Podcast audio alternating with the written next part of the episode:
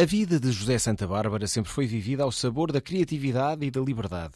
Isso é demonstrado no livro de Abel Soares da Rosa, Santa Bárbara Capista de Zeca, onde percorremos as origens do artista, descobrimos o seu trabalho, que vai desde as artes plásticas ao logotipo da CP, que todos conhecemos. Aprendemos também sobre a sua amizade com José Afonso e passeamos pelas nove capas de álbuns que fez para os discos de Zeca.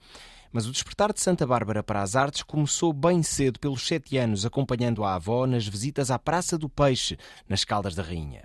Eu ia com ela e passávamos numa das ruas por uma olaria, por um senhor oleiro, o senhor Milá, e eram da minha avó, ia comprar o alguidar que se partiu, o tacho que não sei que tal, era o fornecedor do, dos plásticos da altura, não é? Ele era um tipo muito simpático e começou-me a explicar como é que aquilo se fazia.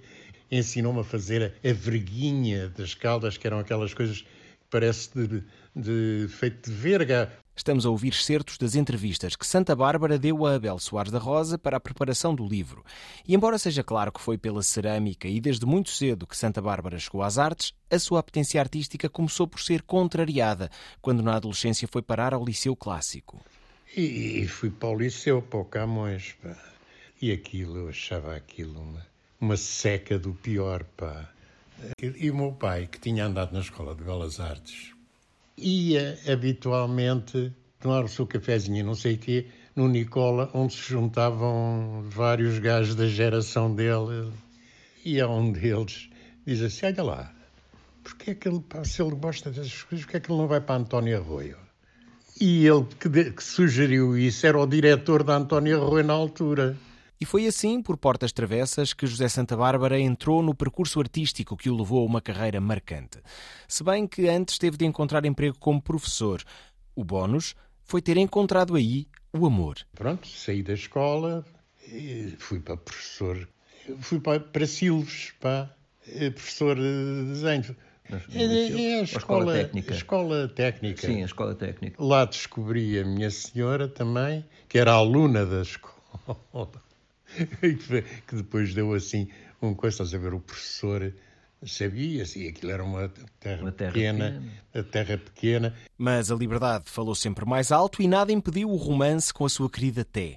Integrando a Sociedade Nacional de Belas Artes, José Santa Bárbara aventura-se nas primeiras exposições e tem também os primeiros contactos desagradáveis com a PIDE, os tipos da gabardine. Fizemos várias exposições sempre em sítios muito perigosos. Um foi na Cooperativa dos Trabalhadores de Portugal, também, que era nas escadinhas do Duque. Eu tinha uma pintura que era uma fulana com uma mesa, com uma tigela com a colher, a tigela vazia e tal.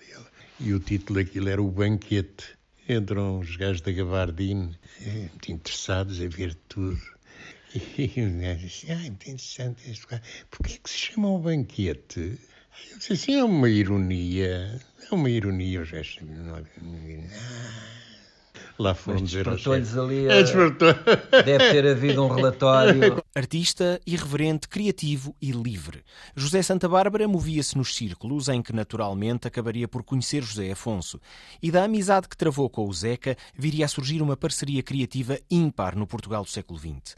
Apesar da vigilância da PIDE, sempre que o Zeca vinha de Coimbra para Lisboa já sabia onde ficar na Casa dos Olivais, onde Santa Bárbara tinha como vizinhos e amigos José Nisa e Adriano Correia de Oliveira. Epá, vinha a Lisboa e ia para a minha casa, normalmente sozinho. Sozinho. A Zélia ficava lá com, com a filha e não sei o quê, ainda não tinha nascido o a Pedro. Joana, a, Joana, a, Joana, já tinha a nascido, Joana, já o Pedro, Pedro ainda, ainda não, não. O Zeca ia para lá, pá.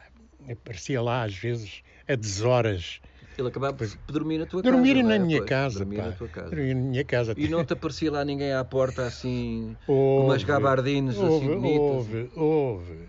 O Zeca era um fulano que não tinha cuidado nenhum com essas coisas, pá. E passava a vida agarrado ao telefone. Quer dizer, os gajos, eh, por outras razões, já me, me conheciam antes de conhecer o Zeca. De maneira que quando o Zeca era mais um contacto. Era mais um contacto que. Que ainda por cima descobriam que tu também já devias ter alguns anos. Oh, olha, olha não, é, olha, olha, olha não, é. já do tempo de estudante. Mas... Havia aquela, ele chegava, se eu não estava em casa, e ele dizia assim: Oh, oh, oh Té, eu, eu hoje posso ficar cá? Eu disse, pois claro, podes, então está aí um quarto que, que já é teu, pá, tinha lá um quarto. Ah, se tivesse um pijaminha do Zé me emprestasses, era sempre a cena. E depois, às vezes, estava ele lá e então vinha a Zélia a Lisboa, porque eu esquecia-se sempre de coisas, Qualquer lá vinha coisa. a Zélia com não sei o quê, ou era com, com os números de telefone, era assim umas coisas, coisa. qualquer coisa. Deste convívio surge um dia a pergunta: Olha lá, tu não queres fazer a capa do meu novo disco? Assim começou a parceria que teve início com o LP Traz Outro Amigo também. Uma capa onde há várias fotos de José Afonso tiradas num fotomaton, alinhadas com muitos outros rostos extraídos de uma antiga revista espanhola. Será que tu associaste a isto aquelas fotografias de identificação que a PID fazia, que a política de. Pô, Epá, pois, era é... fotografar o perigoso, não era? Pois, é quase o de perfil. Procura-se. Procura-se. Numa das fotos de Zeca, no interior da capa, podemos ver uma mão a ajeitar-lhe os óculos. Ora, isto também tem história. Estavam sempre a cair. A cair. É? E a Zélia dizia assim: Ó oh, Zé, põe os óculos para cima e, e meteu a mão e, e, e cá ficou, ficou, e cá ficou. sua graça. O livro de Abel Soares da Rosa, Santa Bárbara, Capista de Zeca, leva-nos a viajar pelas nove capas de discos que o artista criou inspirado pelos poemas das canções. As páginas replicam o design das capas e contracapas, assim como do seu interior. Em alguns casos, os motivos gráficos vinham de gravuras antigas, como o comboio e as cenas libidinosas em contos velhos rumos novos.